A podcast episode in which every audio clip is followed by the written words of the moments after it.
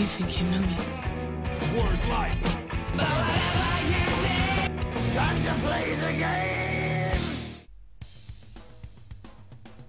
Sejam bem-vindos ao Cotovelo Voador, o melhor podcast sobre luta livre do mundo. Eu sou Álvaro Linto, sempre acompanhado por Thiago Dutra. Tudo bem, Thiagão?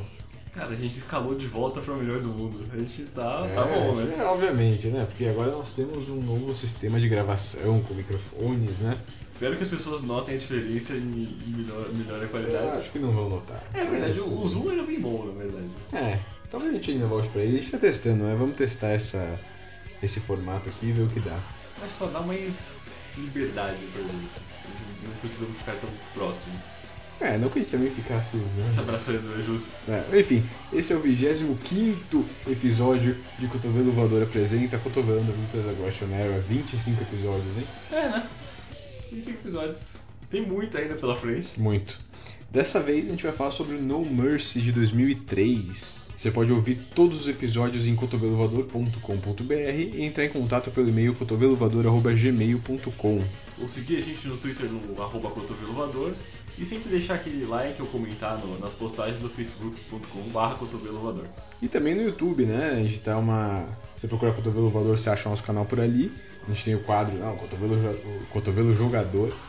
Eu, tô, eu fiquei meio doente esses tempos aí, eu não consegui gravar nada pra lá. Conseguiu meter o áudio, né? Não consegui meter o áudio porque eu tava bem zoado. Pior gripe da minha vida, mas agora tô melhor e. Meu Deus. É, foi, foi foda. Foi Uma, foi uma incubação É, quando- estrangeira? Quando você tosse sangue, Caraca! eu acho que é um problema, né? Ok, ok.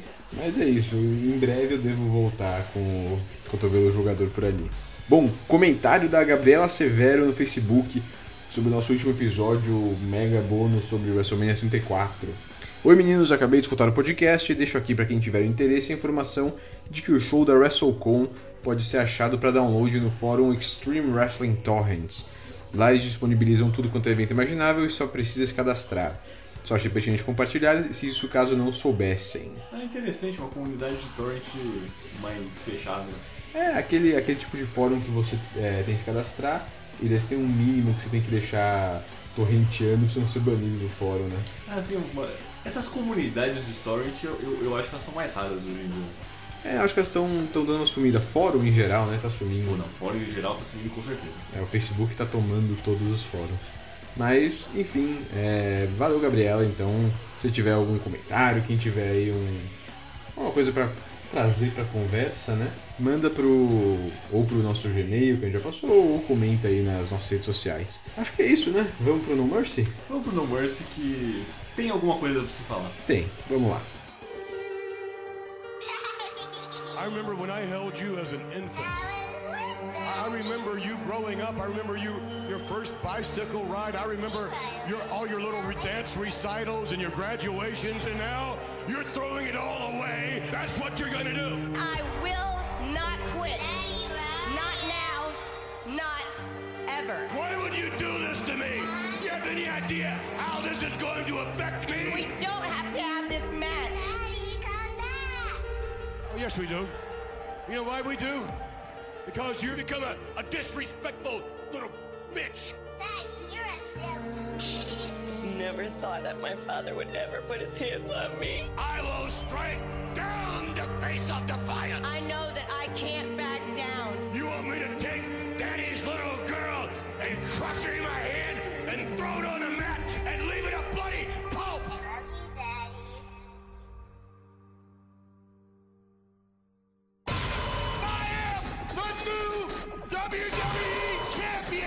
take that belt and enjoy it because your first title defense is against me.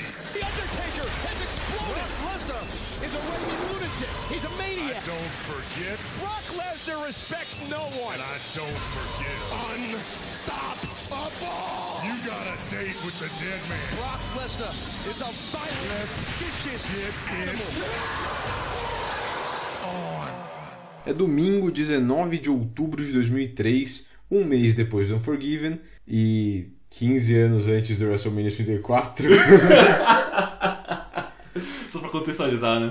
É, e nós estamos ao vivo na First Mariner Arena em Baltimore, Maryland, na frente de 8.500 fãs. Michael Cole e Tess são os comentaristas da noite. Já ressalto que 8.500 fãs vocais. Uma galera empolgadíssima. Em alguns pedaços, né? Eu acho que. Ok. No- na- nos momentos que elas estão empolgadas, foi. Elas estão empolgadas. Foi bem óbvio. Certo. Ah, antes da transmissão oficial, no Sunday Night Heat, Billy Kidman derrotou o Shannon Moore. Explica por que, que o Sharon Moore tava sem camiseta, É, então. ele provavelmente não levou uma camiseta. Não, acho que é porque ele lutou e daí ele não queria colocar de novo. E fica suado, né? É, pô. Né. Bom, o palco é meio, né, né nada de, de interessante Não, a- palquinho. aquele logo lá é um lixo. É, é um N e um M que não parece... Fica meio esquisito, né? Fica, fica melhor no. Fica melhor na imagem da TV, porque eu acho que é mais claro. Mas quando eles foram fazer a. O logo mesmo pra colocar no, no palco, o cara do design cagou. É. Luta número 1. Tajiri defendendo o título dos pesos leves contra Rey Mysterio. No Velocity exibido antes do SmackDown de 28 de agosto, Tajiri derrotou Billy Kidman para se tornar o desafiante pelo título dos pesos leves. No SmackDown da semana seguinte, Rey Mysterio derrotou Tajiri para manter o título. Depois do combate, Tajiri se tornou um vilão ao cuspir sua gosma verde no rosto do Rey, após um aperto de mãos. Ele ainda tava naquela onda do. Ah, eu era parceiro do Ed. tal. É, ele ainda tava bonzinho. Em 11 de setembro, Nunzio e Tajiri derrotaram Ray e Kidman. Depois de ganhar, Tajiri usou o cinturão dos pesos leves para nocautear Ray. O reinado de Mistério, com o título dos pesos leves, acabou no SmackDown de 25 de setembro, quando Tajiri usou um cuspe vermelho para trapacear e vencer. É o poder especial. Cada um tem um, tem um atributo diferente. Pior que sim. Ah, é sério? É, é, acho que o verde cega, o preto é para ser meio venenoso, tem o amarelo que paralisa, tem, cada um tem um... Ah, isso é muito coisa de japonês, meu. Óbvio, óbvio. Depois de se provar merecedor derrotando Kidman e Último Dragão nas semanas seguintes, Tajiri foi vítima de um 619 de Ray. No SmackDown anterior ao No Mercy, o japonês dedurou Jamie Noble e Nidia para Vince McMahon, já que eles estavam falando mal do Vince e a favor da Stephanie. Tajiri foi colocado em um combate com Noble e cegou Nidia com seu cuspe preto. Depois disso tudo, Lesnar foi mandado para destruir o Jamie. Antes da luta, o árbitro pede que Tajiri abra a boca. Ele reluta, mas o faz para provar que não tem nada na boca dele. Não tem nada, não tem nada escondido embaixo da língua. Tá, tá limpo. Os dois começam com um longo collar and elbow e caem do ringue. De volta para dentro, os dois trocam empurrões, chutes e submissões de braço e perna. Com um dropkick duplo, Ray impede um handspring elbow de Tajiri e o joga para fora, acertando um crossbody das cordas. Cara, o começo dessa luta foi muito devagar. Foi lento, né? Ray faz uma espécie de old school, mas o Tajiri o empurra para fora do ringue no meio do caminho. O campeão trabalha o braço de Ray, prendendo o hammerlock e o acertando no poste. Depois, passa a chutar o braço de Ray. Ele prende uma Fujiwara armbar, reversa por bastante tempo e consegue umas contagens. Mistério tenta reagir e sobe no corner, mas acaba levando um chute na cabeça. Mesmo assim, ele consegue pular em Tajiri e acertar um torneio de DDT para um 2. Um springboard crossbody lhe dá outro 2. Com Tajiri fora do ringue, Ray pula da beirada e acerta uma Hurricane Rana. Tajiri joga Ray para fora, mas ele reverte um 619 no abdômen do campeão. Mesmo assim, ele reverte um West Coast Pop em uma Powerbomb bem baixa. Ray responde com um Salt. Tajiri prende a tarântula e depois tenta um Bustle Kick. Ray desvia e escapa de um Sunset Flip com um Dropkick. 619 e West Coast Pop, mas os dois homens de terno distraem o árbitro e a segurança. Então, esse é o, é o mistério da noite. Na distração, Tajiri acerta um Bustle Kick para vencer aos 11 minutos e 40 segundos, ainda campeão dos pesos médios, Tajiri. É uma. O começo da luta foi bem devagar. Foi. Eu gostei da, da ofensiva pensada do Tajiri. Ele- Sim, direto no braço. Direto né, no braço por, por um bom tempo no começo da luta. Sim. E é, por final a- a- eles começam a usar os, os golpes de cruiserweight deles, sabe? É. Eu acho que o Tez até comenta que, tipo, ah, vocês acham que uma luta de cruiserweights tem que ser. Isso ele fala logo no começo, tem que ser só de gente voando, mas não, também tem submissão e tal. É, Mas a gente quer ver a gente voando, É, né? a gente quer ver a gente voando. Eles até vão fazer outras coisas. A gente teve uma luta boa de cruiserweights que não teve. Eu acho que envolveu o Tajiri.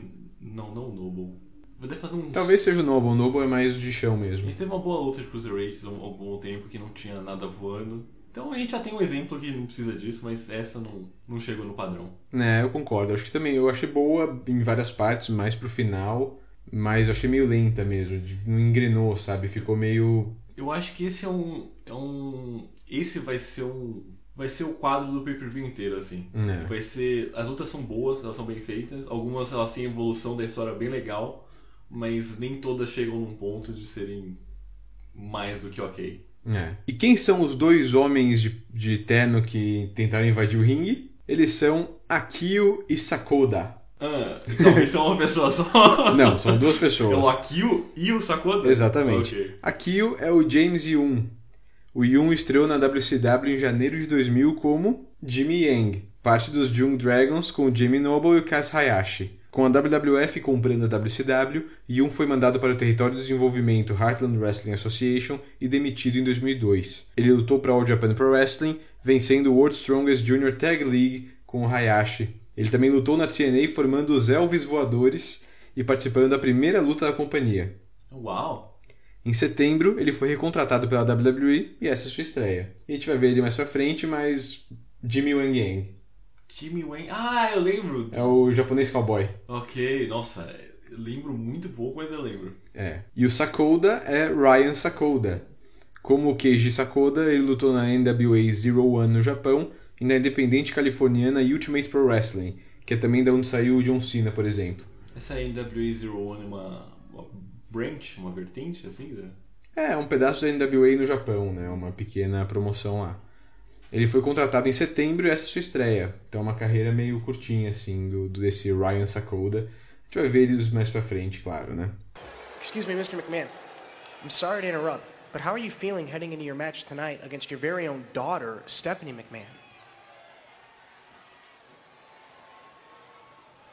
Well, obviously, I'm not quite as nervous as you are holding that microphone.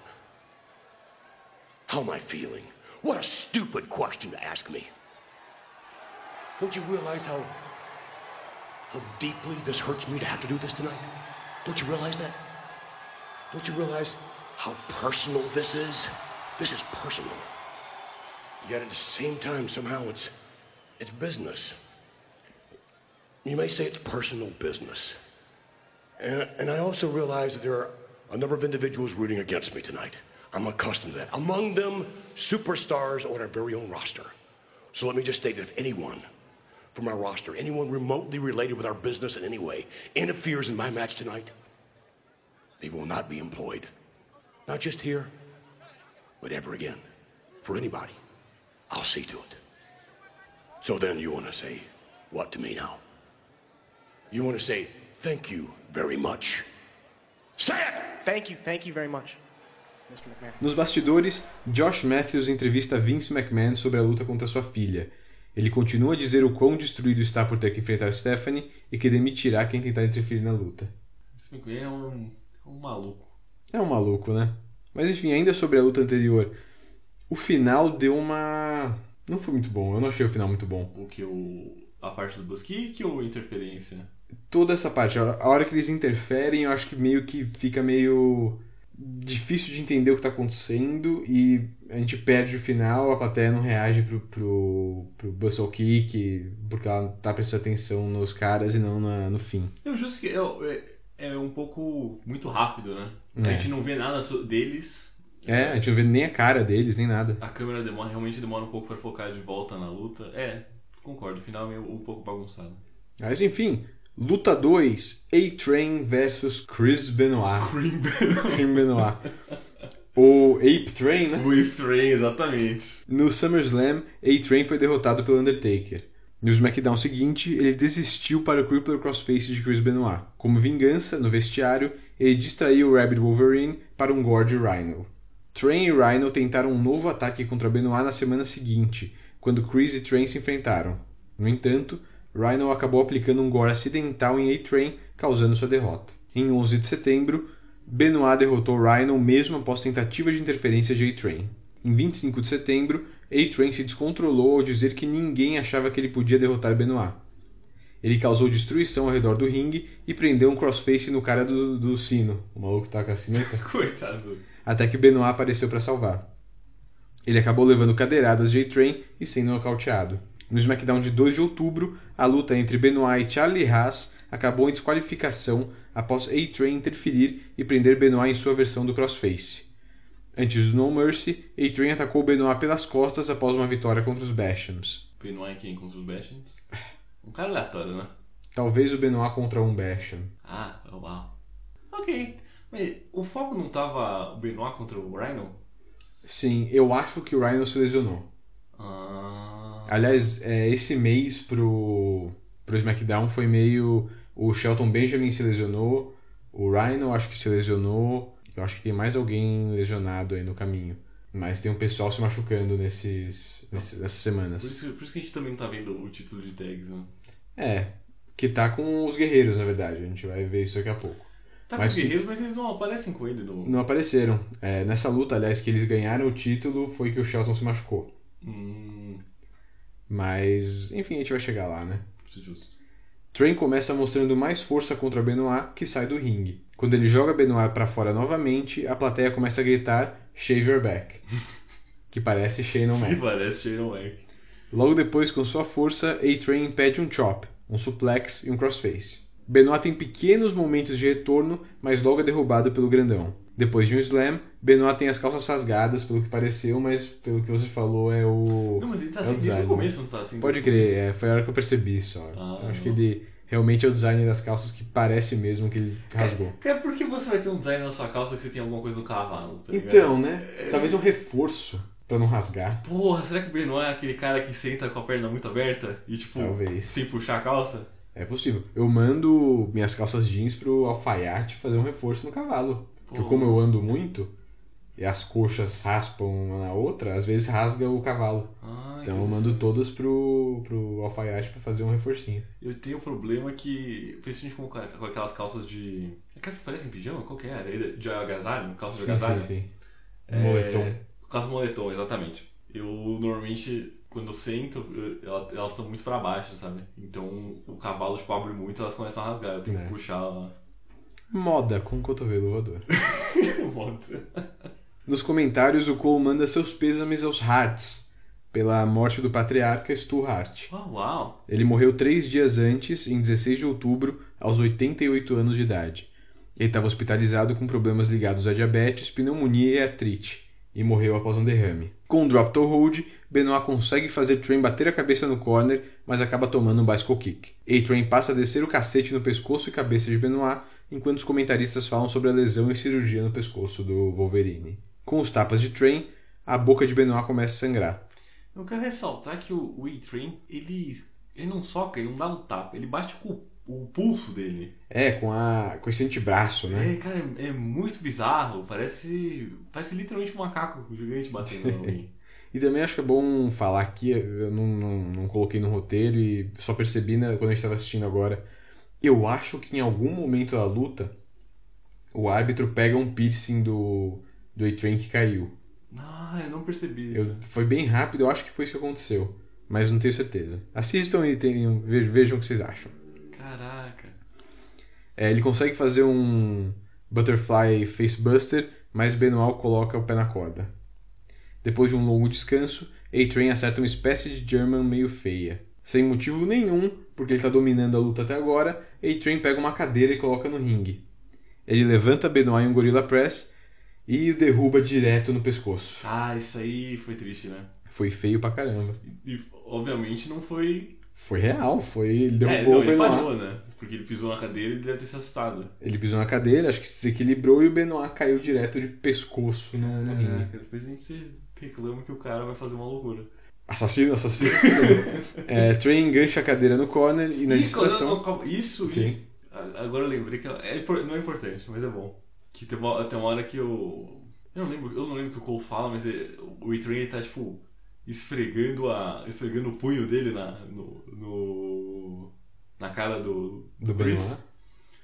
Só que naquele momento, Hum, como o E-Train deu- ele ganhou um peso desde a última vez que a gente viu ele. sim, ele tá. O peito dele tá, tá maior, né? Então, tipo, o Ah. mamilo dele também tá esfregando no Chris. Aliás, ele e o Big Show estão bem redondos, né? Então, então o Big Show tá com a, barrig- a barriguinha bem redonda mesmo. É. A criança já tá, já tá em outro Tá lugar. formando já.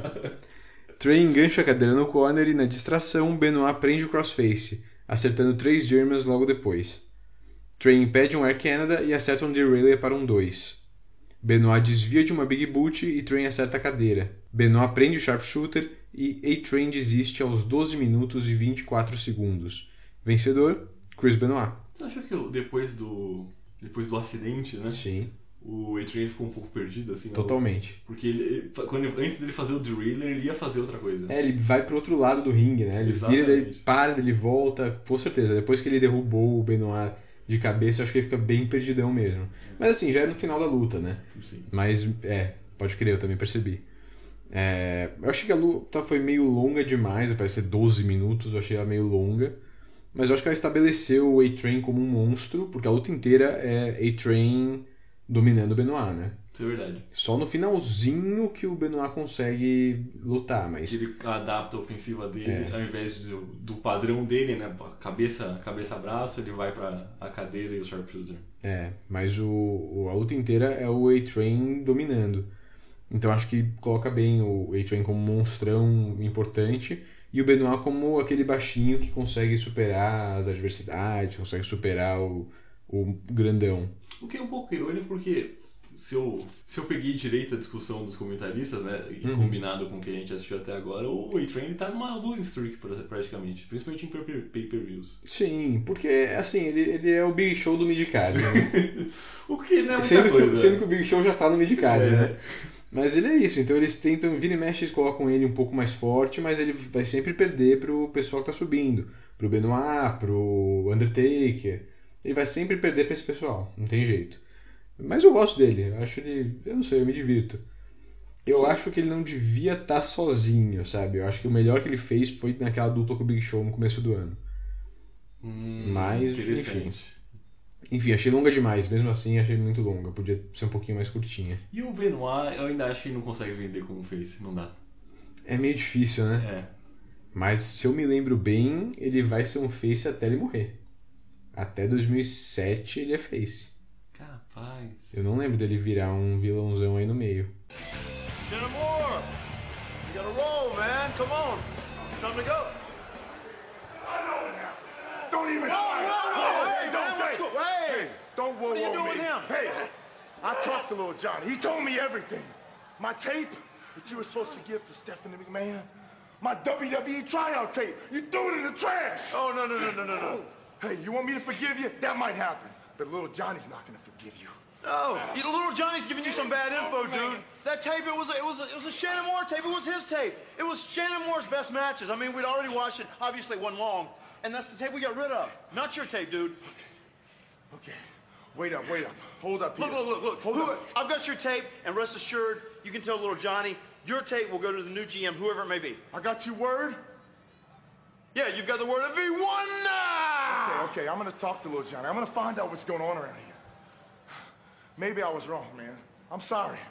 Hey, hey, I overreacted. It's all right. Hey, you are still number one with me and little Johnny. Yeah, We're sorry. I like you too. All right. Adios, amigo. Take care. Where's this guy? Come on, man, we gotta go. Match. Little Johnny.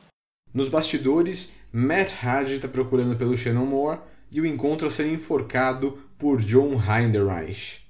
O Heinderreich diz que Little Johnny lhe contou tudo e que o Hardy jogou seu VHS de audição para WWE no lixo. Hardy nega e diz que jogou a fita das melhores lutas de Shannon fora, e não a luta de audição do, do Heinderreich. Ele também diz que o Heinderreich pode ficar tranquilo que ele entregará a fita para quem quer que seja o gerente geral do SmackDown no fim da noite. Vindo do futebol americano, tendo jogado nos Washington Redskins, vencedor do Super Bowl de 92, John Heinderreich foi contratado pela WWF em 2001 após um tempo na Ultimate Pro Wrestling. Olha aí a UPW de novo.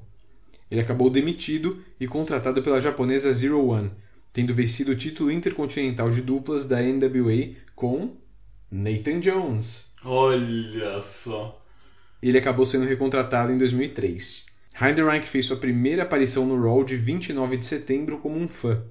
Depois que Stone Cold foi expulso da arena por ter atacado Eric Bischoff, Heinderreich, que disse é, ser um lutador em treinamento, deu seu ingresso para o Austin poder voltar até a arena. Ele retornou no Raw de 13 de outubro, reencontrando Stone Cold e pedindo como compensação pelo ingresso que ele desse uma olhada na fita dele lutando para tentar um contrato com a WWE. Ele disse que a fita havia sido gravada pelo Little Johnny. Ok. Ele fez o mesmo no SmackDown de 16 de outubro, pedindo que Matt Hardy desse uma fita de audição para Stephanie McMahon. Hardy concordou e quando Heinrich saiu, jogou a fita no lixo. Clássico Matt Hardy. E, calma, então ele ganhou o Super Bowl em 92? É, E ele tá. Caraca, ele deve ter. 10 ganhado- anos antes. Cara, ele deve estar com uns 35? Provavelmente. Caraca. Ok. Depois do segmento, America. O Tony Timo pede que todo mundo aplaude os militares que estão ali, que vão voltar pro deserto na, no dia seguinte. Isso é, é muito estranho, né? Eles exaltarem que o cara vai voltar pro deserto. É, eles não vão nem. né? Eles não vão, tipo, vai voltar pro Iraque. Voltar pro deserto. É, Assim, eu acho que falasse. Tudo bem. Isso é a percepção nossa agora, né? Mas se É. falasse voltar pro Iraque, você tá voltando pra um país, tá ligado? Você não tá Então, voltando pro meio do nada. Mas soa como eles sabem que não é isso, sabe? Tipo, eu. Provavelmente tô errado, mas eu vou chutar que o deserto é tipo. Base de treinamento no Texas, sabe? Uma coisa assim. Ah. E eles vão falar, tipo, ah, eles vão voltar pro treinamento amanhã. Eles Olha vão- só. Eu- mas eu tô chutando. Pode ser, pode ser uma ideia. Luta 3, Matt Hardy versus Zack Gowen. No SummerSlam, nós vimos que o Matt Hardy venceu sua luta contra o Zack Gowen por desistência, após o Gowen não aparecer para lutar depois de ter sido jogado contra um poste pelo Brock Lesnar no SmackDown e tendo sua perna quebrada. O Gowen retornou no SmackDown em uma cadeira de rodas. Ele foi imediatamente sequestrado por Lesnar e jogado de um lance de escadas. Ah, esse segmento que eles mostram ali no final, antes da luta do Brock com o Undertaker, que é triste, cara. É. Gowen retornou em 9 de outubro, sendo derrotado por Shannon Moore após interferência de Hardy. E é isso, aqui estamos. É, o, o quer provar que ele consegue ganhar do Hardy. Ele já, Exatamente. tinha, ele já tinha a luta marcada antes. O Hardy tá aproveitando a onda que o, o Brock tá batendo nas pessoas aleatoriamente. E é isso aí. Exatamente isso. O Gowen serve de saco de pancadas pro Brock, basicamente. Os dois começam trocando tapas e Zack acerta heel kicks. Depois consegue um bulldog do corner. Com o árbitro distraído por Hardy, Zack tenta fazer um springboard, mas Moro puxa das cordas e o derruba. Putz, é muito sacanagem, né? Puxar o pé do cara. O pé. Depois de um Snake Eyes, Matt acerta uma clothesline e Gowen é, dá aquela vendida do igual do Rikishi, que ele dá uma cambalhota no meio da clothesline. Ah, sim, sim. Hardy domina com leg drops e suplexes. Ele tenta um moonsault, mas Gowen desvia. Zack acerta um dropkick e Matt sai do ringue. Zack aproveita e faz um senton. Dentro do ringue, acerta um diving crossbody para um 2. Side effect para um 2. Gowen derruba Hardy do corner e acerta um moonsault para vencer aos 5 minutos e 33 segundos. Vencedor, Zack Gowen. Boa luta. É, eu achei que o Hard, assim, ficou muito claro o Hard estava comandando. Algumas horas eu vi o, o Zack meio perdidão e o, o Hard como veterano, tipo, meio que comandando né, o que estava acontecendo. É, eu não achei nada demais, eu achei que o Zack ainda tem, tipo, os movimentos meio verdes ainda, sabe? Ainda não- Ah, ah, tem o risco ali ainda. tem o risco ainda. Mas não achei ruim, não. E acho que sim, eles deram o tempo certo. Cinco minutos tá bom. Com certeza. Eu acho engraçado. Você pode nomear. Já, já que ele só usou uma perna, Sim. você pode nomear tipo, todos esses golpes pra coisas afiadas, sabe? Tipo, ao invés do, de ser um dropkick, pode ser tipo. alguma coisa de lança. Daí quando ele faz o senton, pode ser tipo um machado caindo. Eu acho interessante. É. Dá pra mudar várias Como coisas. se a perna dele fosse uma. Uma handle, né? O lugar que você segura. exatamente. É. Isso, é- pode acontecer no futuro, quem sabe? Não vai acontecer, não.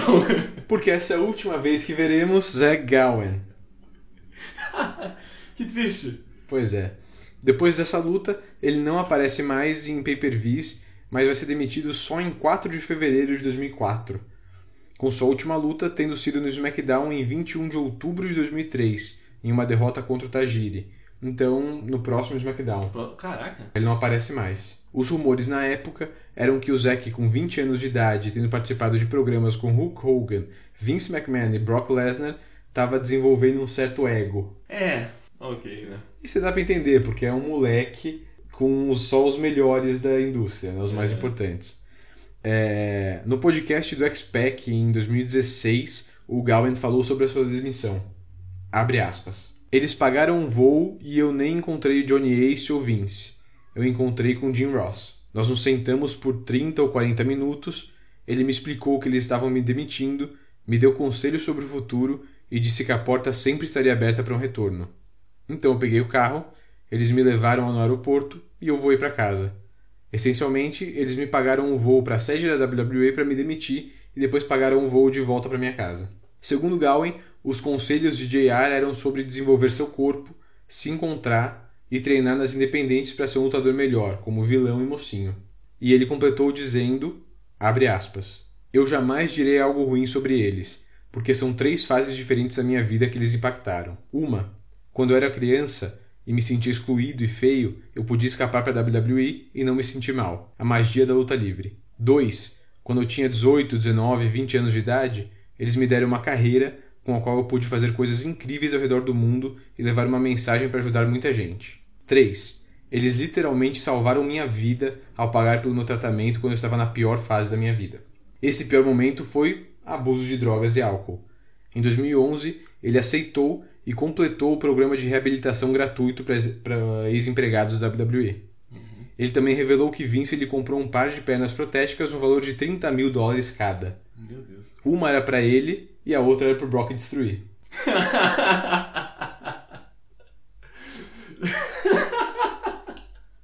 Você compra um prof de 30 mil dólares. Vince McMahon. Depois de deixar a WWE, ele seguiu o conselho de Jim Ross e voltou para as independentes, incluindo algumas lutas na TNA em 2005. Em 2006, ele fez uma rápida passagem pela Ring of Honor. No circuito independente, ele lutou como mocinho e também como vilão. Ele também formou uma dupla com Gregory Iron, que é um lutador com paralisia cerebral, para formar os Handicapped Handguns. Eu acho que eu já vi uma luta do Gregory Iron. É, ele tem um problema na mão, né? Com a paralisia, ele tem uma mão que não, não se mexe. Em 21 de dezembro de 2015, os dois fundaram a promoção Wrestling for Warriors, que é uma empresa de luta livre sem fins lucrativos para angariar dinheiro e diversão para crianças com deficiência. E é aí que ele está hoje. Pô, cara, legal. É, uma boa história, Uma né? boa história, realmente. Ele, infelizmente, caiu no, no precipício que é o, o- alguma galera cai depois que eles são demitidos, né? Tipo, se envolve com abuso Drugas. de, abuso de drogas ou, bebida, né? Sim. Mas uma das pessoas conseguiu voltar e, e conseguiu criar um, um futuro melhor pra ele. Né? É, exatamente. E, agora, e hoje ele está fazendo futuro para outras pessoas, né? Para crianças e tal. Acho ótimo. Uma... É bom a gente ver uma história legal, né? A gente tem muita história triste, né? Alguém que não morre tipo, engasgado com o próprio vômito num hotel. A sabe? família encontra o cara, né? É, enforcado no, no balanço da cama, né? É bom, é uma boa história. Ah, well, there's my charming wife, Linda, coming into my locker room. Uh, is it to see me dressed or undressed? Vince, I'm here tonight. I'm begging you one more time. Don't go through with this tonight. I don't know what's driving you. I know you love Stephanie. For the past 37 years, I've turned my head when all of your past transgressions took place, but tonight you are going down a path to divide this family. You're doing something that's you cannot come back from. Please, unless you change your mind and not do this match. You want me to reconsider?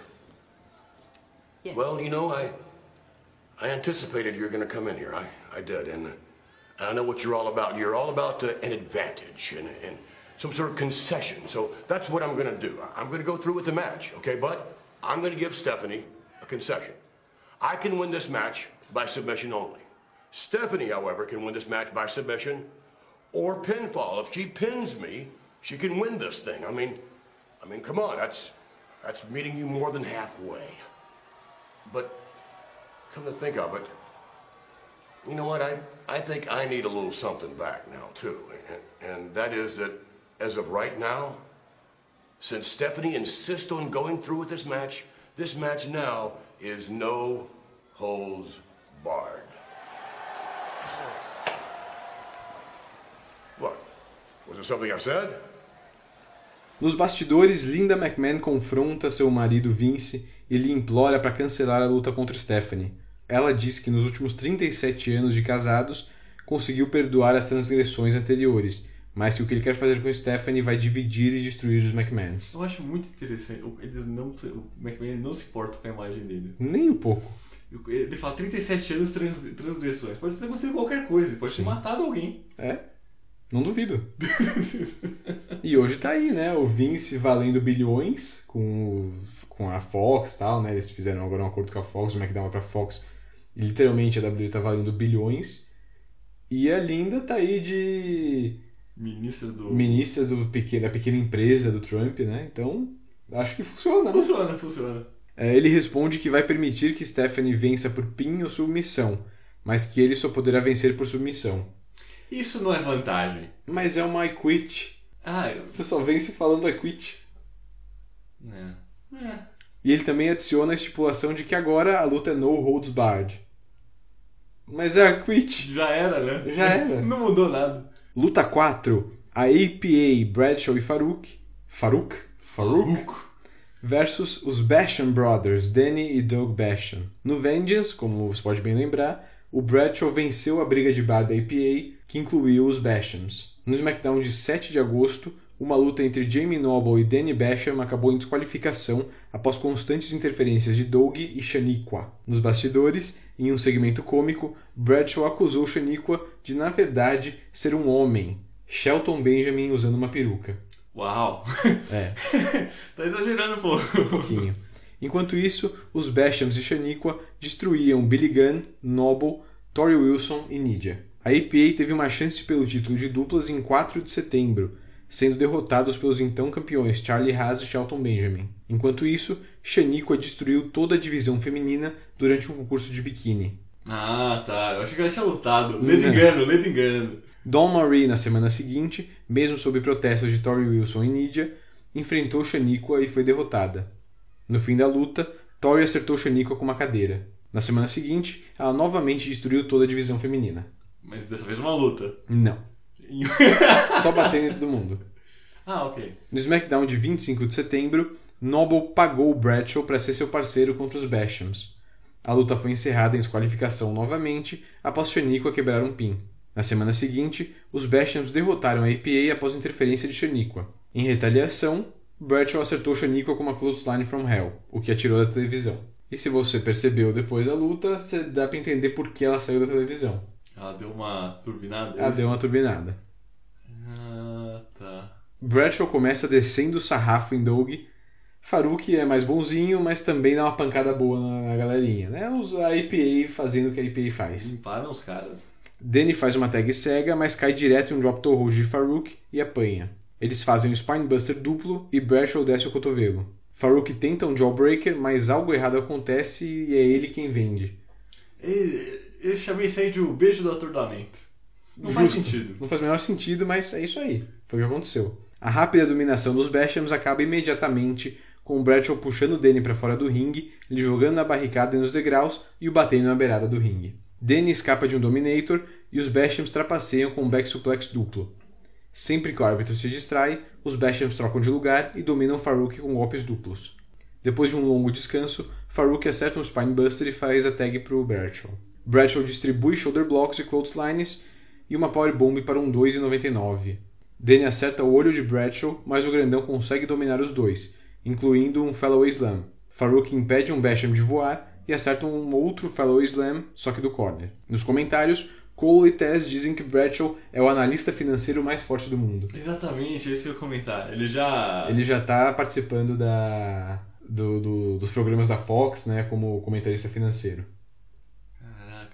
Mas ele tem. Ele é investimento, ele investe Investe, é, e ok. aparentemente é muito bom nisso. Hum, Farouk acaba nocauteando o árbitro. Bradshaw acerta uma clothesline from hell, mas Shaniqua aparece do nada e acerta Bradshaw com um bastão.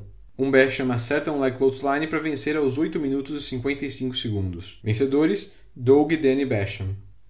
Essa luta aí foi 80% API destruindo os caras. Os genéricos. Os genéricos, os Isso. Creator Wrestler. E eles ganharam no final com a ajuda do Dominatrix deles. É, eu achei qualquer coisa. Foi muito lixo.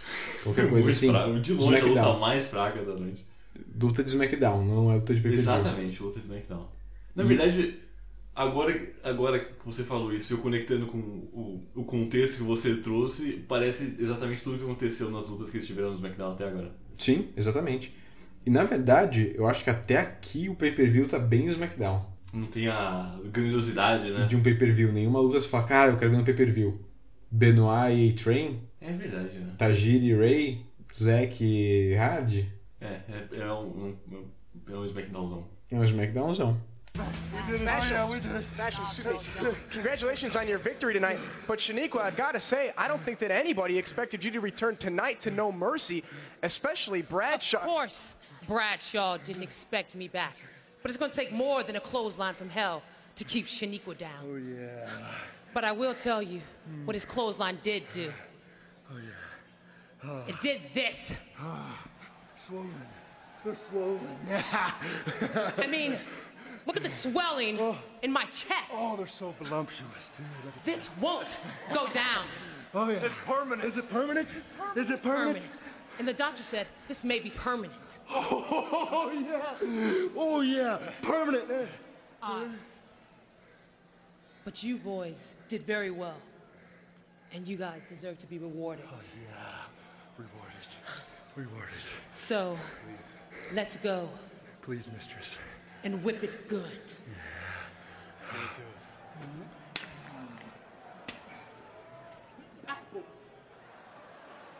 Nos bastidores, Josh Matthews entrevista os Bashams e Shaniqua. Ela diz que Bradshaw não esperava seu retorno e que um Clothesline from Hell não era suficiente para destruir a Shaniqua. Ela diz que o golpe inchou seus peitos e que pode ser permanente. E como a gente falou, obviamente ela colocou silicone. Ela diz que os Bashams vão ser recompensados e os três vão embora. Então, uma sessão de chicotada aí, pá. Estação de chicotada. E é meio assustador porque os dois, enquanto ela fala, ficam. É, é, yes, é. Swollen, swollen. Permanent, permanent. Oh, reward, reward. Parece a. Eles passando a mão, né? Parece as hienas do Rei Leão. Ah, é Yes, verdade. yes. É bem bizarro. Falando em bizarro, luta 5. Stephanie McMahon, acompanhado por Linda McMahon, contra Vince McMahon, acompanhado por Sable, em uma luta I Quit, onde o perdedor deve pedir demissão. Isso aí é o. Se o caso de família tivesse uma opção deles lutarem no final, era isso aí. No SummerSlam, Undertaker derrotou A-Train, acompanhado por Sable, como continuação da rivalidade entre os McMahons.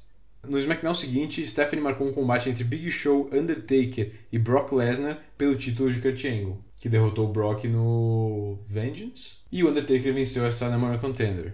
Na semana seguinte, Brock Lesnar tentou confrontar Vince McMahon sobre ele não responder suas ligações, e Vince o acusou de ser um perdedor, por ter perdido o título. E ele lhe estapeou e chamou de monstro. Em resposta, Brock interferiu no combate entre Taker e Angle e atirou Gowen de uma escadaria. Só como extra, assim, né? É, só pra mostrar que, né? Isso aí. No SmackDown seguinte, Stephanie confrontou Vince e Lesnar sobre o ataque contra Zack na semana anterior. Para dar a Brock uma luta de aquecimento antes da Iron Man que ele teria contra Angle, Vince marcou um combate entre Brock e Stephanie, que poderia evitar a luta caso pedisse demissão do seu cargo de gerente geral. A luta acabou sem vencedor após Kurt Angle salvar Stephanie. No main event da semana seguinte, Brock derrotou Angle pelo título em uma Iron Man. A Iron Man é muito boa e ela sai um pouco do, do formato Iron Man, porque logo no começo o Brock pega uma cadeira e arrebenta o Kurt com ela. E o Kurt ganha um ponto por desqualificação, né? Ah. Só que como ele destruiu o Kurt com a cadeira, ele ganha uma vantagem e acaba ganhando a luta. Ah, interessante. Então, e é uma luta muito boa. Vince presenteou Brock com o cinturão da WWE, celebrando sua vitória na semana seguinte. Os dois foram interrompidos por Undertaker, que disse se lembrar que Brock lhe custou o título semanas antes e que apenas não interferiu no combate entre Brock e Angle por respeitar o cinturão. Ele anunciou que Stephanie havia oficializado um combate entre ele e Brock pelo título No Mercy. Quando Vince confrontou Stephanie, ameaçando para que ela desfizesse a luta, ela se negou. Ele então marcou para o No Mercy uma luta I Quit entre ele mesmo e a própria filha. Em 2 de outubro, Vince anunciou que daria uma segunda chance para Stephanie, com ela obedecendo e desmarcando o combate entre Undertaker e Brock. Ele afirmou que ela o estava forçando a ter ações violentas por sua desobediência e desrespeito. Quando ela se negou e atacou Sable, Vince agarrou pelos cabelos e aplicou-lhe um slam. Antes que ele continuasse um ataque, Undertaker apareceu para salvar. Brock, no entanto, salvou Vince de um chokeslam. Em 9 de outubro, Linda McMahon interveio na rivalidade entre Vince e Stephanie, tentando convencer a filha a acabar com a rixa. Ela se recusou, dizendo que iria até o fim, e as duas foram interrompidas por Vince e Sable.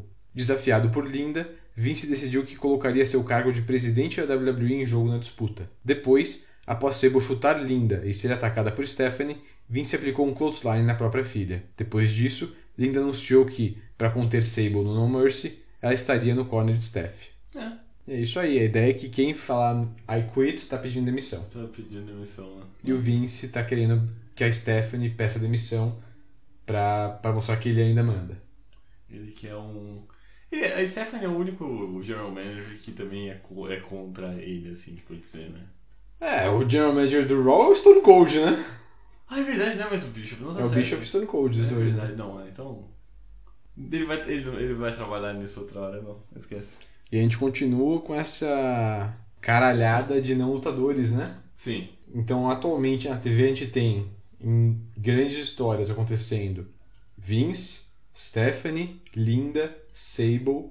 É, no Raw tem o Stone Cold, o Bischoff, o Coachman, é, o JR e o King, o Al Snow, o Shane. É uma galera. É uma puta uma galera.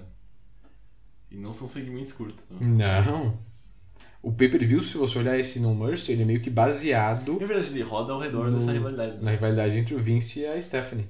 Antes da luta, Linda implora para Vince não continuar. Stephanie atira dali e Vince se aproveita para acertar a própria filha pelas costas. Ela se levanta e pula nas costas do pai. Ela tenta escapar, mas Vince acerta um shoulder block. Ele a puxa pelos cabelos e a joga ao redor do ringue enquanto zomba de Linda. No corner, ele a acerta com ombradas e joelhadas. Ele a enforca nas cordas e permite que Sable lhe dê um tapa. Linda corre atrás de Sable, mas Vince a impede de atacar sua amante. Com uma clothesline, Vince derruba Stephanie. Ele prende um half Boston Crab, mas Stephanie se recusa a desistir. Ah, Mas ela grita. Ela berra. Pô, parece que tá morrendo. Ela arranha os olhos do pai, enquanto Sable pega um cano de debaixo do ringue. Linda intercepta e abate, mas Vince a puxa pelos cabelos até a beirada. Linda lhe dá um tapa e Stephanie usa o cano nas bolas de Vince. Ela consegue fazer um roll-up para um 2. Stephanie usa o cano contra Vince, incluindo um pulo do corner, batendo na cabeça do, do pai. Ela faz o pin, mas Vince coloca o pé nas cordas. No- Foda-se. né? O árbitro tem que separar Sable e Steph, e Steph acaba fazendo Vince trombar e nocautear sua amante. Depois de um bulldog, Stephanie consegue outro dois. Vince consegue o cano e acerta a própria filha no estômago enquanto a plateia o chama de asshole. Ele enforca Stephanie com o cano, enquanto Tess questiona se eles são obrigados a narrar a brutalidade do que está acontecendo. Linda joga uma toalha branca no ringue e o árbitro encerra a luta aos 9 minutos e 24 segundos. Vencedor, Vince McMahon. É, luta, é assim, mesmo sa- sabendo que é. que é luta livre, é de mentira. Sim. É um pouco desconfortável. É bem desconfortável. É bastante desconfortável, concordo. É, é bizarro, na verdade. É tudo que sai da cabeça do Vince relacionado a, a o que ele vai fazer com ele e a família dele é muito É, ele, esse homem tem problema com a família. Isso é óbvio, assim. O que a coitada Linda tem que aguentar? Pô, Meu acho que Deus é por isso que ela parece mais velha que, to- que, que todo mundo. Né? É. Eu acho que, assim, sobre o resultado, a Stephanie então não é mais General Manager do SmackDown. E eu acho que a gente meio que precisava já de uma mudança ali. Ela tá. Desde o começo da divisão, né? Sim. Então, desde o. sei lá, episódio 2. Já, já, já, já agradou, já. Tá bom. E agora vamos ver quem vai estar no lugar dela, né? Sable? Hum, porra, mas O próprio Vince? no começo provavelmente eu chutaria o próprio Vince, mas eu acho que eles vão colocar outra pessoa. Vão. Antes acho que a gente vai ver logo. Mas enfim, eu acho que a luta foi bem montada para os dois, sabe? Ela foi bem no WrestleMania, nosso último bônus, que a luta da Ronda Rousey Rousey. foi tipo claramente bem montada. Eu acho que aqui também eles, eles montaram a luta bem, tanto que a plateia tá muito animada pra luta, né? Sim, é Elas verdade. xingam o Vince a luta inteira, elas torcem pra Stephanie. Então acho que foi, foi bom, assim, foi, ela foi bem montada, mas, enfim, movimentos não dá, né? Os dois não são lutadores. Não, não. E eu acho que o fim também matou a plateia. Eu acho que tudo bem se, a, se o Vince vencesse mesmo, mas o jeito que ele venceu com a Linda jogando A a, toalha. a toalha, eu acho que a plateia ficou meio morta depois disso. Antes de sair, o Vince agarra a Linda pelos cabelos e a empurra no ringue. Na beirada do ringue, Vince e Sable dão um beijinho meio nojento. Luta 6: John Cena vs Kurt Angle. Depois que Angle perdeu o título para Brock na Iron Man em 18 de setembro e para zombar de Kurt e puxar o saco do Vince, John Cena fez um rap anti-Angle no SmackDown de 25 de setembro. Ele acabou apanhando do Kurt, obviamente, né? É, o Angle tentou encontrar Brock Lesnar nos bastidores para dar uma brigada com ele, mas acabou sendo atacado pelo Cena. A briga dos dois acabou com o Cena fugindo em um carro e Angle roubando a limusine de Vince para persegui-lo. Eita, rapaz. Na semana seguinte, em uma entrevista, Cena acusou Kurt de estar com inveja por Cena ter se tornado um ícone americano. No main event, Cena e Brock derrotaram Undertaker e Angle após Cena usar sua corrente para nocautear Angle. Em 9 de outubro, Cena e Angle fizeram uma batalha de rap que acabou com Angle aplicando três Germans em Cena. Kurt Angle abriu o SmackDown de 16 de outubro imitando Cena, zombando da obsessão do rapper com bolas. Ele também contratou um anão para se vestir de Angle e lhe atacar facilmente. Cena finalmente interferiu no segmento e acabou levando um soco nas bolas do anão e preso no Angle Lock. Não dá pra brincar com anão, né? A gente já tem dois, já tem dois três podcasts só, só sobre isso. Né? Não dá pra, não dá pra zoar não, não. Não pode. Yo, yo, yo, yo, yo. So Kurt Angle tried to diss me, but he just came off soft. He's like Siegfried and Roy, and I'm a tiger that's pissed off. This is John Cena. It's time to get dirty at No Mercy. And you don't want to mess with me. I'm like a prostitute with herpes. Thought he was funny with his midget that he couldn't take his hands off. You want to see a real joke? Have Kurt Angle take his pants off. He claims intelligence. That's impossible. His head is hollow.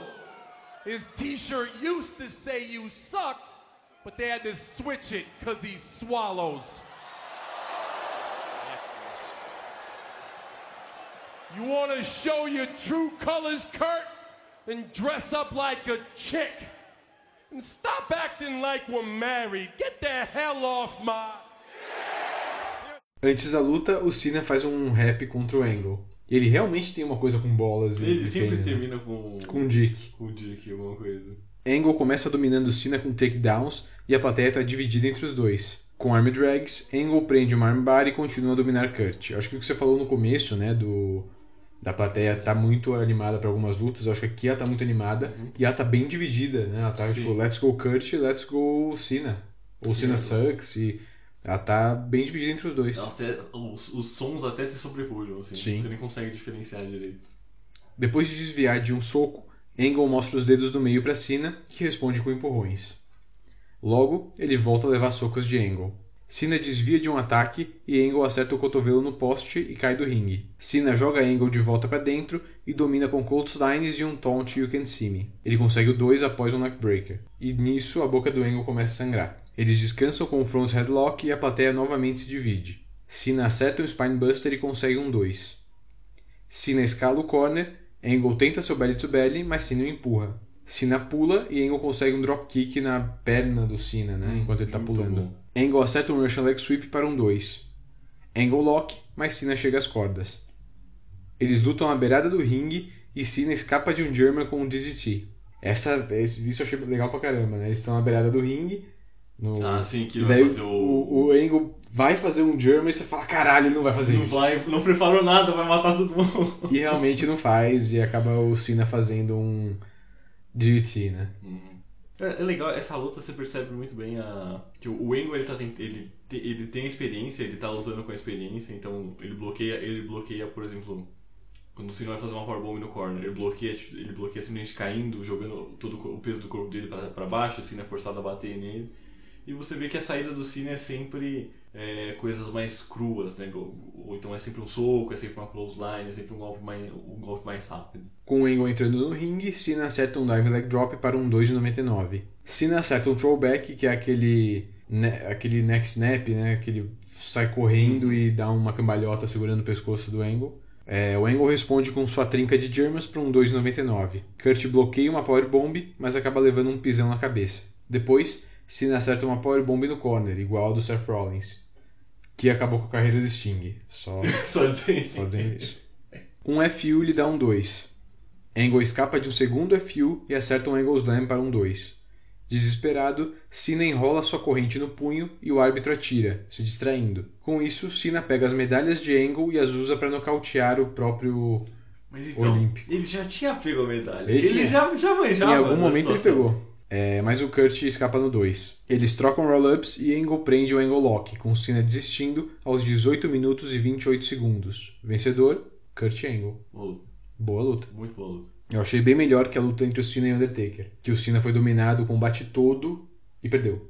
E aqui ele também perdeu, mas ele teve muito mais chances. foi uma luta competitiva, sabe? O, o Kurt fez ele parecer uma ameaça. Sim, sim. E o Undertaker não, o O Undertaker, Undertaker só, só, só andou por cima dele, né? O que é engraçado porque o Undertaker ele queria ensinar a respeito, né? É. é. Mas é, lutona. Acho que o Cena. Assim, o Angle não tem como ser. 2003 é um puta ano pro Angle, né? Ele faz muita coisa acontecer. Ajuda, ajuda a colocar o holofote na galera. Ele ganha, ele ganha, ganhou dois títulos esse ano já, né? Duas vezes o. É, logo depois do WrestleMania. Hum, é, acho que sim. Eu tava dando uma olhada na, na listinha de lutas da noite que a gente faz assim, em 2003. E o Kurt Angle, assim, sempre que ele diz SmackDown, o Kurt Angle tá no meio. É complicado, né? Ele tem lutaça com o Cena, com o Brock, com o Big Show. Onde ele tá, ele, consegue, ele consegue trabalhar, não, não importa, né? A Ele pessoa, é foda, né? ele é foda, não tem jeito. E o Cena também é muito bom, né? Pelo que a gente tem visto até agora, ele consegue, ele tá colocando lutas longas e lutas boas. Acho que dá pra entender por que ele, ele, foi escolhido. Ele é entendeu? cortado pra ser o cara, né? Assim, ainda não dá pra ver ele, você olha e fala, esse cara vai ser o a, não. companhia. Você vê que a, a popularidade dele é bem grande. A polaridade tá aumentando a cada pay-per-view tá maior. E que ele também consegue no ringue lutar, fazer lutas boas. E é engraçado que ele. Não sei se durante a luta ou se é no, no pacote antes, mas é ele questionando. Ah, você é o símbolo, você é um símbolo pra América. Eu sou. Eu sou um símbolo pra América. E é, uma hora ele vai ser um símbolo mesmo. Sim, sim. E é engraçado ver como o personagem dele, que nesse momento é desrespeito pra todo mundo, vai virar o hustle, loyalty, O, respect. o capitão certo. É. É engraçado, é interessante ver essa. É tudo Como uma. muda, né? É tudo uma analogia para o envelhecimento. Que quando você é jovem, você faz o que quer, você está certo. E daí você se molda para a sociedade. é Tudo, tá tudo pensado. Exatamente.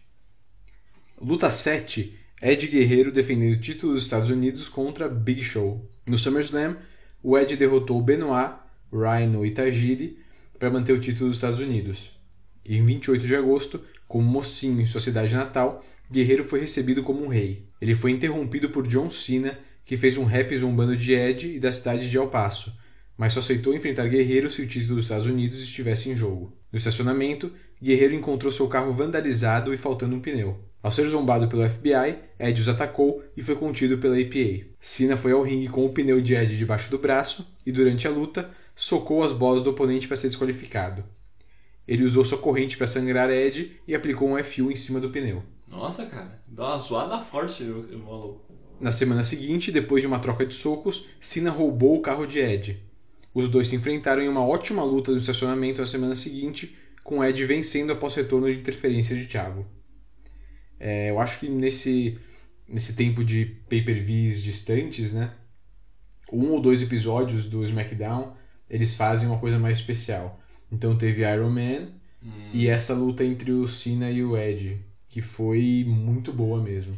O que é certo para manter interesse. Sim, no- sim, eles têm que fazer isso, senão é Bashams o Bashams EPA. Ah, Bashams. É, mas então nesse meio tempo do entre pay-per-views, né, entre antes dessa rivalidade com o Angle, o Cena teve essa com o Ed, que Tá. também foi muito definidora assim dele. Provavelmente essa reação que o pessoal tá tendo nele agora contra o Angle tem muito vestígio dessa rivalidade com o Ed que foi muito boa. É verdade, porque o pessoal gostava que ele zoava a galera, né? Sim. Agora ele foi zoar uma, um, um face, todo mundo curte muito, que é o Ed, e ele, ele ganhou esse, esse hit. Total sentido. Os guerreiros reconquistaram o título de duplas na semana seguinte, ao derrotar Haas e Benjamin em um combate em que Shelton lesionou o joelho. Enquanto os dois mantinham uma rivalidade com Matt Hardy e Moore pelo título de duplas, Guerreiro acabou do lado errado de Big Show, que o atirou em um poste antes de uma defesa de título dos Estados Unidos contra Haas. em 12 de outubro, com a ajuda de Chavo e Trapaceando, Ed derrotou Hardy para manter o título dos Estados Unidos. Isso também tem acontecido bastante. O Ed tem defendido o título muito. Hum. É, os guerreiros celebraram e encontraram o Big Show, que admitiu não gostar de Ed e que não havia nada que os guerreiros pudessem fazer contra ele. Mais tarde, ele encontrou um vendedor de burritos com entregas para Ed. Show comeu um dos burritos e cuspiu em outro, mandando que o entregador o levasse para Guerreiro. Durante sua luta contra Orlando Jordan, Big Show começou a passar mal e fugiu para o banheiro. Ih, rapaz. Guerreiro admitiu que o entregador era seu primo e que eles haviam colocado um tempero especial nos burritos. O clássico qualquer mexicano é minha família. Na semana seguinte, Big Show derrotou Orlando Jordan para deixar tudo certo. Nos bastidores, depois, Big Show atacou Ed durante uma entrevista. No main event, Chavo atraiu o show ao ringue. Logo depois, Ed foi até o palco com um caminhão de esgoto, usando uma mangueira para cobrir o Big Show de fezes. Ah, cara, isso é muito triste. É, mas também coloca o Ed num, num outro patamar de grandes mocinhos que usaram um caminhão de alguma coisa. Stone Cold, caminhão de cerveja contra o Vince. É verdade. Kurt Angle, o caminhão de leite contra o Stone Cold. É verdade. E o Ed com o caminhão de fezes contra o Big Show. Você percebe que é um pulo meio drástico. né? É bastante, né? Show se vingou na semana seguinte, atacando o guerreiro em seu carro e ele explodindo as costas no vidro e no capô, Pô, deve ser muito satisfatório você descer uma porrada no vidro e dar aquela trincada, né? né? Porra. Antes da luta, Ed mostra cicatrizes e bandagens nas suas costas. Ele começa jogando o cinturão e show ele acertando um dropkick, forçando o início do combate. Muito bom que ele já. Ele já sabe que ele precisa. Destabilizar o Big Show, porque Exatamente. senão ele não vai conseguir. Ele enforca Big Show nas cordas, mas logo a força do gigante é demais e ele passa a ser dominado. As costas de Ed imediatamente começam a sangrar. Big Show responde pisando e socando as costas do campeão. Ed pendura Show nas cordas e faz uma espécie de springboard bulldog para derrubá-lo. Ele joga uma cadeira no ringue e, com o árbitro distraído, usa a tampa de... ele pega uma lata de uma tampa de uma lata de lixo para bater no Big Show. Guerreiro atrai Show para fora do ringue, mas o gigante o domina, o atirando de costas no poste. Depois, um gorila press slam para dentro do ringue, O que é um gorila luta? Como assim? onde ele prende várias submissões baseadas nas costas do campeão. Show desata a proteção do corner e joga Ed ali com o Irish Whip. Ele coloca Ed no corner e o campeão lhe bate a cabeça no corner exposto. Ele acerta um Frog Splash, mas um kick-out cai em cima do árbitro. Depois, Show faz um leg drop que também acerta o árbitro. Cara, isso aí eu fiquei triste pelo juiz, cara. Né? Porque foi. Foi e- direto. E foi direto. E foi, foi feio. Porque o Ed não tava nem próximo o suficiente assim pra É, acertar. foi só eu vou, vou Eu vou esse bater cara. nesse filho da puta. Ed arranja um soco inglês e nocauteia Show. Ele acorda o árbitro, mas Show escapa no 2,99. Aproveitando que o árbitro ainda está meio zoado da cabeça, Ed pega o cinturão dos Estados Unidos e nocauteia Show, seguindo com um Frog Splash. De novo, Show escapa da contagem. Um Spinebuster dá Show um 2. Chokeslam, mas Ed coloca o pé nas cordas. Show tenta um segundo Chokeslam, mas Ed lhe chuta as bolas e acerta um DDT. Mais um Chokeslam e Show vence aos 11 minutos e 27 segundos. Eu acho que depois que o. que o Big Show dá o kick out do- na segunda vez, né? Quando ele toma o título, você já, você já tem uma noção que eu acho que o Ed não consegue hoje, não. né? Vencedor e novo campeão dos Estados Unidos, Big Show. É, bom, o show dominou né, a luta inteira, basicamente. E a luta não é ótima, mas ela tem sua importância, né? Acho que essa luta ela acaba abrindo caminho para várias pessoas. Basicamente o Cena e o Ed. Hum. O Cena porque é, eles precisavam de alguém para que os para elevar o Cena, né? A grande elevação do Cena é no próximo WrestleMania, que é daqui a alguns meses, em que o Cena vai derrotar o Big Show para ganhar seu primeiro título, que é o título dos Estados Unidos, é quando ele começa a sua elevação, né? Quando o Cena começa a ser alguma coisa. Não podia ser o Ed porque precisa ser, precisava ser o Big Show, alguém desse tipo, entendeu? Precisa ser um cara. Um, precisa ser um Rio. Não precisa ser um Rio, na verdade, porque o, o Cena é, um- é meio que um Rio agora. É, mas precisa ser um cara que as pessoas não gostem muito, é, precisa ser maior, sabe? Enfim, o Big Show era perfeito pra isso. E então isso, essa luta é importante por isso, porque abre o caminho pro Cena crescer daqui a alguns meses. Uhum. E também pro Ed, né? O, eu acho que já tá meio claro que o caminho do Ed é ser campeão. Campeão da WWE, né? E ele tava, ele tava preso ao título, né? Ele tava preso ao título e também ao título de duplas com o Thiago, que ele ainda é campeão.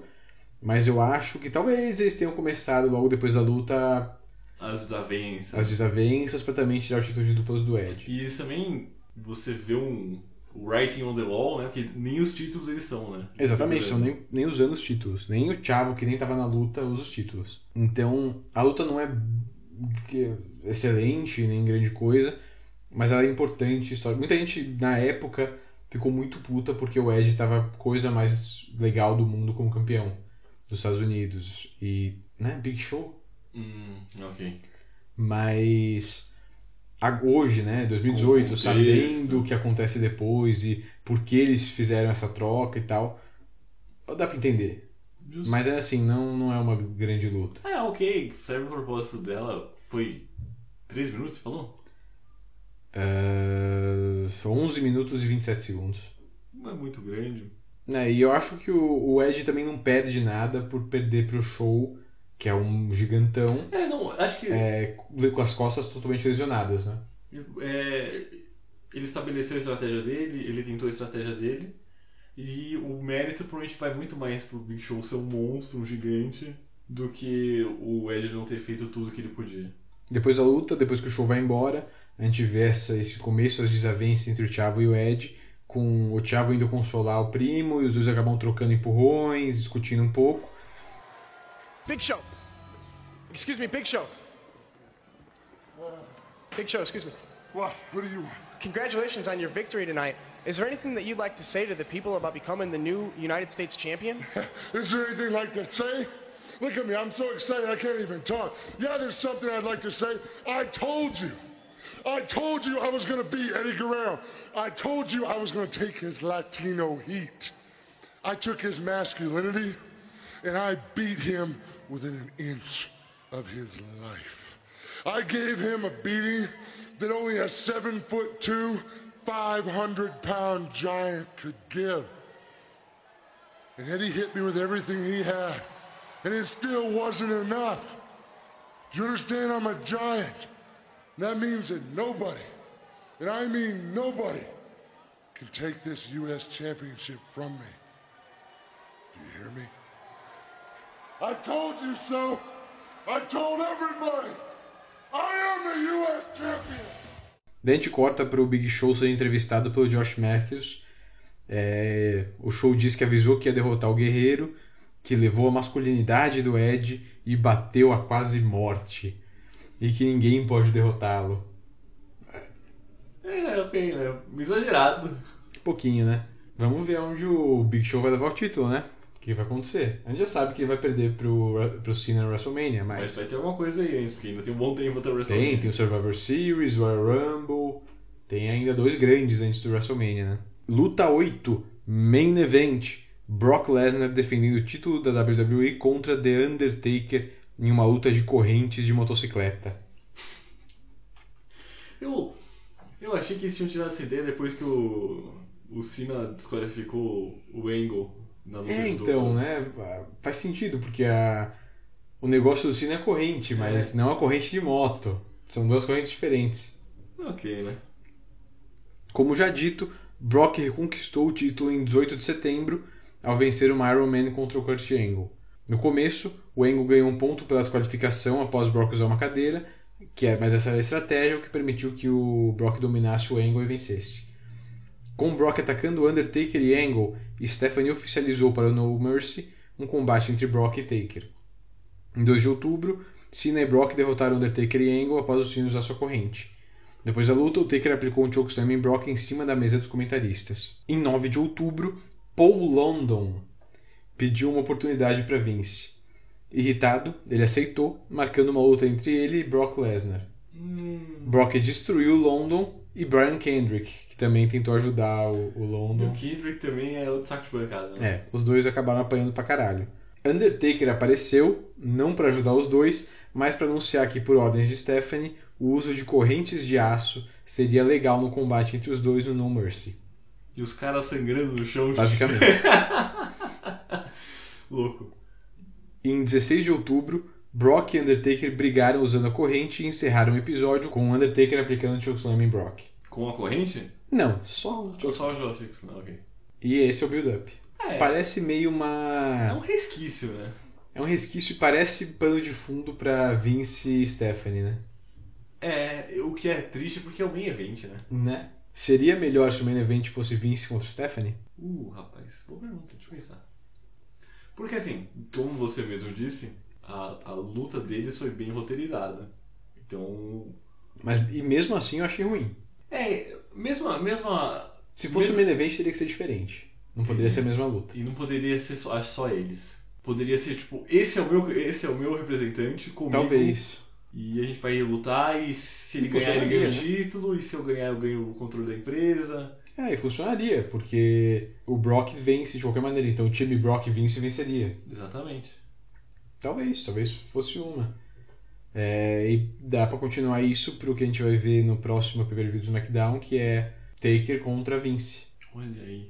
Então funciona também. É, o Brock começa fugindo do Taker, ele até ele acertar com ombradas e pancadas. Eles trocam socos e Brock prende um bear hug enquanto o Taker tenta agarrar o braço de Brock para um outro school. Lesnar acaba dando uma ombrada no poste e Undertaker passa a trabalhar o ombro. Taker acerta um leg drop, mas Brock escapa do pin. Taker acerta o old school e baseia seu roll-up no braço de Brock.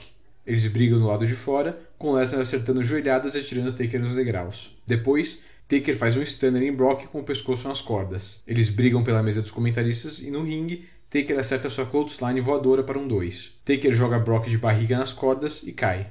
Depois, decide pegar a corrente no topo do poste. Ele escala o poste, mas as luzes se apagam. Quando eles voltam, Taker volta a escalar o corner, mas Brock o impede. Ou seja, a luz apaga e nada acontece. Deu uma, deu uma Eu não falha. sei, é, então, não sei se foi uma. Porque foi num momento muito perfeito É pra ter uma verdade. falha. foi- Mas então, é o que dizem, né? Às vezes as pessoas confundem coincidência com conspiração, tá ligado? É. Ou foi uma coincidência, ou foi tipo. Tem alguém tentando impedir, sabe, o Vince tentando impedir o Brock de. o, o Taker de Ah, você acha que eles, isso é um presságio pro que vai acontecer pra frente? Talvez, talvez. Porque assim, já tá bem definido que o Vince não quer que o, o Taker vença o Brock. Já tá, o Vince, toda a ideia da luta da, da Stephanie com o Vince É era. só impedir isso. Você né? vai cancelar essa luta porque eu tô mandando. E ela se nega e acaba evoluindo pra briga entre os dois. Mas então tá bem estabelecido que assim, o Vince quer que o Brock continue campeão e não quer o Undertaker nessa história. Mas. É meio. Se fosse isso, eles deveriam ter vendido melhor, sabe? Não Sim. o Undertaker, ele. Quando a luz acende de novo, ele tá lá embaixo, de costas pro, pro, pro, pro poste com a corrente. Uhum. E daí fala, não, agora, agora acende a luz, eu vou voltar pra essa porra. É. É, eu acho que de- se foi real, se foi mesmo eles fazendo isso pra história, apagar a luz devia ter. O FBI devia ter aparecido ali, sabe? É, já. Já, já corta um pouco da, da, da gordura dessa luta aí, que teve Então. uma, uma gordura em excesso mesmo. Porque parece que, por não ter acontecido nada, parece que é só um erro mesmo, sabe? Apagou a luz por algum problema. Mas enfim. Brock joga Taker nos degraus. Não, Brog. Brog. Brock joga os degraus no ringue e leva cabeçadas de Taker. Ele consegue fazer um drop toe hold em Taker direto nos degraus. Ah, feio pra caramba isso aí, cara. Nos degraus fora do ringue, Taker aplica um pile driver e a plateia grita holy shit. Foi maneiro. Foi maneiro, o Brock venceu, vendeu bem, né? Ele ficou com cara de. Ele foi um cara de cu, tipo, travou, sabe? Ele travou os ombros aqui, o pescoço ficou tipo. Aquela compressãozinha na medula. Os dois começam a escalar o poste, mas Taker prende Brock em um triangle choke usando as cordas. Lesnar acerta as bolas de Taker e nocauteia com os degraus para um 2. E para que eles iriam querer a corrente, vocês podem usar os degraus. Verdade, muito mais impacto aí. Não é? Porra, um Ele- degrau muito de mais aço. pesado ainda. O que que é uma corrente? Isso, então, isso é uma coisa interessante dessa luta. Eu entendo que eles querem levar que a corrente é o, a master arma. É, uma super arma corrente, tipo. E que se você tomar um golpe você vai morrer, que E é é o que isso que eles acontece fazem. no final. É, Mas, pô, a luta deve ter o quê? Quase 20 minutos. obviamente. E. Pô, o que custa pegar. Pra que ficar venerando, colocar a corrente no pedestal, cara? Não faz sentido isso. Eu gosto da ideia deles, tipo, de- essa ideia de. dessas lutas que tem alguma coisa num poste e não fica aquela coisa de a luta inteira os dois tentando pegar a coisa. e. Eu gosto quando. Eu, eu, eu gostei do que eles fizeram aqui. Eles sobem pra tentar pegar o bagulho duas vezes. É, não é, não é tipo uma leather match que eles vão ficar... É. Pegar a corrente não ganha pra você, né? Exatamente. Até que durante a outra você falou, tipo, já tô vendo que eles vão. A luta vai acabar sem ninguém pegar corrente. Que é uma possibilidade, né? Poderia acontecer. E eles vão poucas vezes pegar e quando eles pegam, já é o fim da luta, assim, já é os ulti- o último momento da luta. Então eu gosto dessa ideia de, tipo, tá ali, em algum momento alguém vai pegar, mas a luta não vira, vamos ver quem vai pegar, não vira, tipo, pique bandeira, sabe? Vira só, tá ali, em algum momento alguém vai pegar, e quando pega, usa. Mas é uma porra de uma corrente. E sem falar que o Brock Lesnar não alcança a corrente. É. Isso É é, sacanagem e é, é muito E previsível. eu acho foda também assim. Você vai. A corrente é a grande arma que vai acabar com as pessoas, beleza. Não usa o degrau então. Verdade, né? Você tá, você tá, Deixa o degrau ali. você tá, você está, você está su- sobreestimando sua, sua própria corrente. Então, a luta inteira parece que foi, foi desenhada pra corrente parecer uma puta arma foda que eles vão usar. No momento que eles usam o degrau, foda-se a corrente. Foda-se a corrente. Tinha que fazer, sabe o quê? O cara tá pegando a corrente e tá com o degrau nele. Mostra, acaba a luta aí. É. O cara ele joga o degrau, ele vai bater a cabeça no poste, ele cai de volta no ringue, um, dois, três, acabou. É.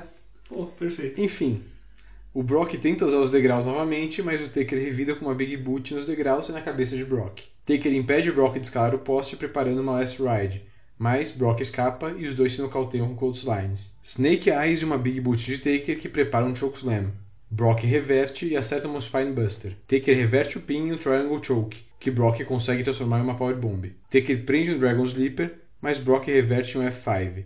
No 2,99, Taker coloca o pé na corda. Lesnar escala o poste, mas Taker o acerta com um Super Chokeslam. O motoqueiro decide pegar a corrente, mas Nunzio, Chuck Palumbo e Johnny Stamboli invadem o ringue para atacar Taker. Ele consegue se livrar dos três e de um F5 do Brock, acertando o Last Ride. Ele podia fazer o pin, ele podia pegar a corrente, mas ele escolhe fazer seu Suicide Dive no Stamboli e cara- Palumbo. É. Ele pediu para perder. Pediu pra eu perder mesmo, não tem como. Enquanto isso, Nunzio escala o poste e acaba sendo socado por Taker. Tava, ele tava escalando o estilo daquela brincadeira de festa junina lá? O pau de sebo? O pau de sebo? Que nojo, né? É bem, bem errado, né? Já ouvi falar muito disso. Que ele finalmente o Taker consegue pegar a corrente. Vince McMahon empurra o Undertaker de bolas nas cordas. Lesnar pega a corrente, enrola no punho, nocauteia Taker, fazendo o pin aos 24 minutos e 14 segundos. Vencedor e ainda campeão da WWE, Brock Lesnar. Não precisou de muita gente pra fazer o cara perder, né? Precisou. E, e, de novo, eu também gosto de, tipo, pegou o objeto que tá ali, uma vez usado, encerra a luta. Mas é uma corrente. Uma fucking E eles corrente. usaram degrau. Enfim, eu acho que é uma boa luta, mas como a luta do Undertaker, 3 horas de duração, e a corrente super poderosa que não precisava ter superpoder, sabe? Se você for parar pra pensar, o bastão que a Shiniqua, né? Shaniqua. Shaniqua usou pra, pra derrubar o Bradshaw, que era literalmente um, um cano oco que eles É. colocaram cimento, era muito melhor que Sim. essa corrente. É, a corrente, eu acho que, a assim, tem seu poder a corrente, sabe? Ela podia ser usada. Podia ser usada na Equit Match pra, pra enforcar alguém. Sim, eu acho que até nessa luta, tipo, eles podiam usar a corrente. O problema pra mim foi eles usarem o degrau. No momento que eles usam os degraus como arma, a corrente vira qualquer coisa. A corrente não é mais forte que o degrau. É lógica. Se for pegar o super trunfo da, de objetos de ringue, obviamente a corrente não ganha do A degrau. corrente tá abaixo do, do, do degrau, com certeza. Não é? Ou tô maluco? Não, não, tá certíssimo. A, a única vantagem da corrente é que ela brilha mais. Não sei, acho que não. Como? Não, ela era cromada e tal. Mas o degrau também, é prateado. Não, o degrau não é prateado, ele não é meio acinzentado? Tipo. Não, ele é, ele é prata. Ele é prata? Uhum. É Eu acho que aquela textura ali não, não faz favor, não. É, ok.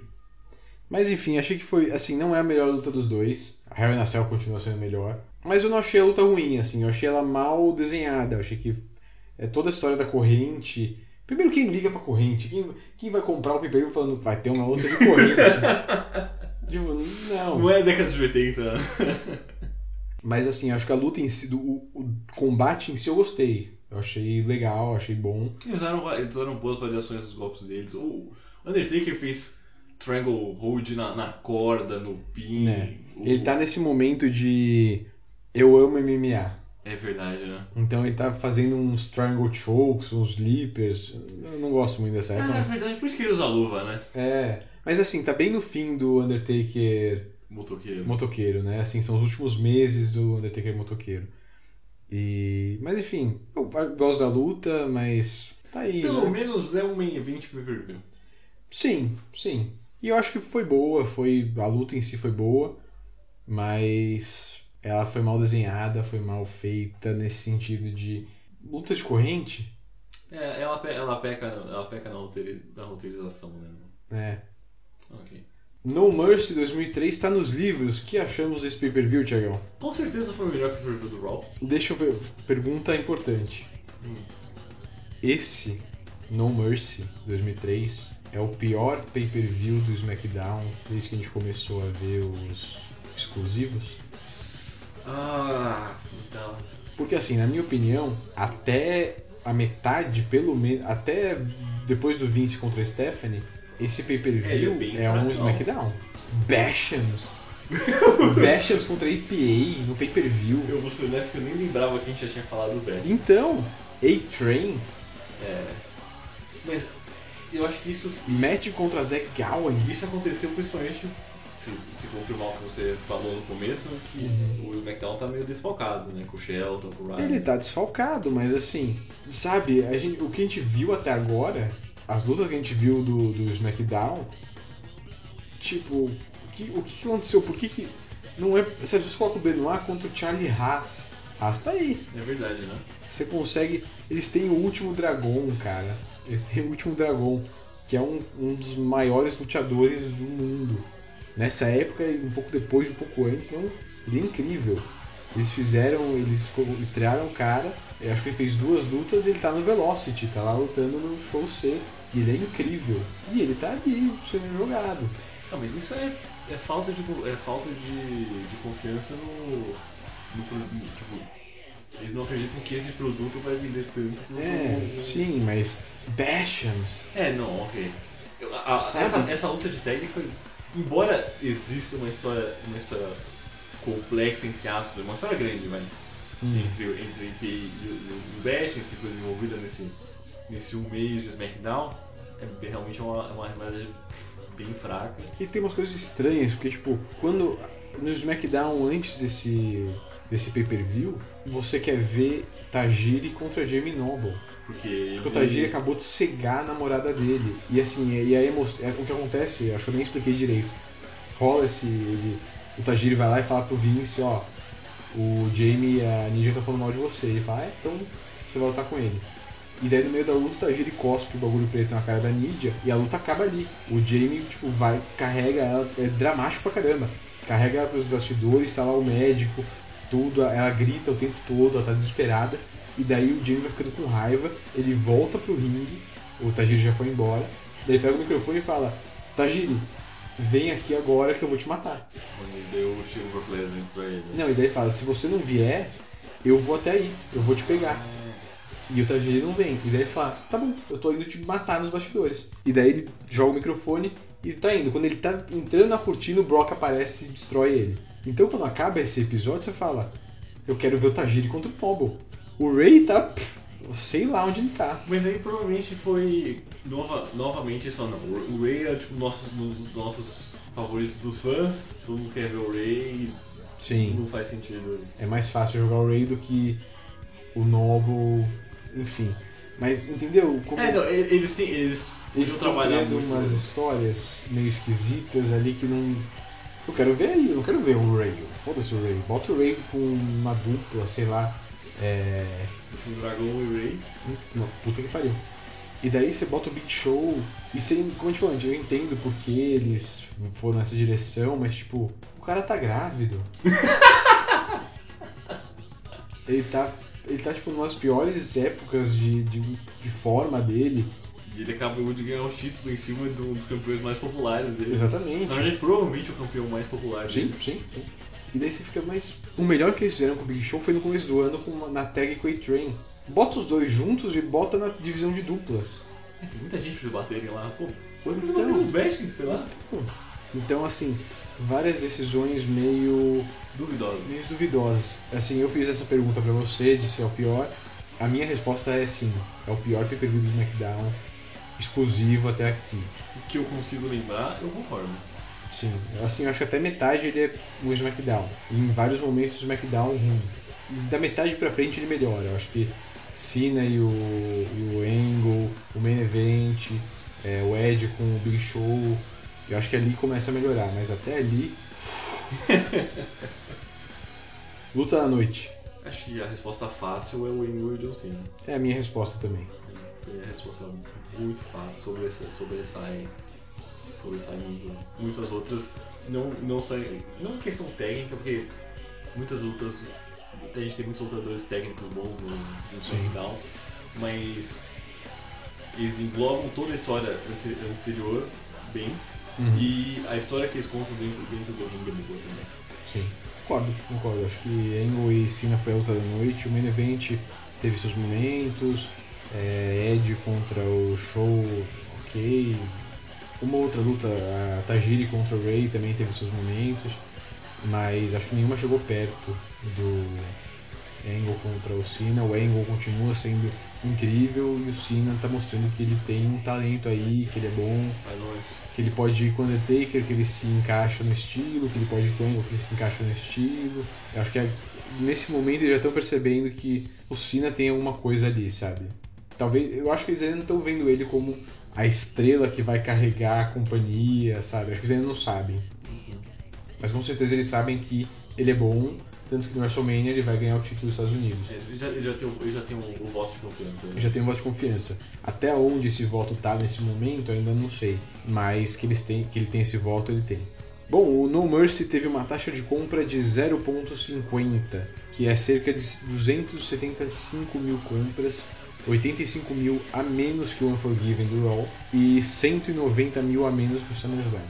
bem, os SummerSlam obviamente Mas é 85 mil a menos que o Unforgiven, que Estranho, né? foi o do Raw. Bem, o pay-per-view é o Undertaker e o, e o Lesnar com uma corrente, né? Comparando com o No Mercy de 2002, que foi a Hell in a Cell entre o Brock e o Undertaker, foram 25 mil compras a menos. Então a diferença entre a corrente e a Hell in a Cell são 25 mil compras.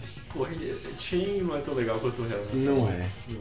Mas é, um- é uma queda menor do que eu imaginaria que poderia ser. Bom, no próximo episódio vamos novamente juntar o Raw e o SmackDown com o Survivor Series de 2003. Nós teremos retornos, estreias, uma luta de ambulância e alguém vai ser enterrado vivo. Para não perder esse episódio e ouvir os anteriores, você tem que entrar em cotovelovoador.com.br. Você também pode entrar em contato por cotovelovoador.gmail.com. Seguir as nossas loucuras no Twitter, no arroba cotovelo voador. E deixar aquela mensagenzinha, ver tudo que a gente está falando no Facebook, no facebook.com.br cotovelo voador. Também ver um, coisinhas legais no YouTube. Procura Ó, Cotovelo Voador O ali. retorno da, da lendária federação do cotovelo voador. Eu tô, eu, eu tô meio desanimado.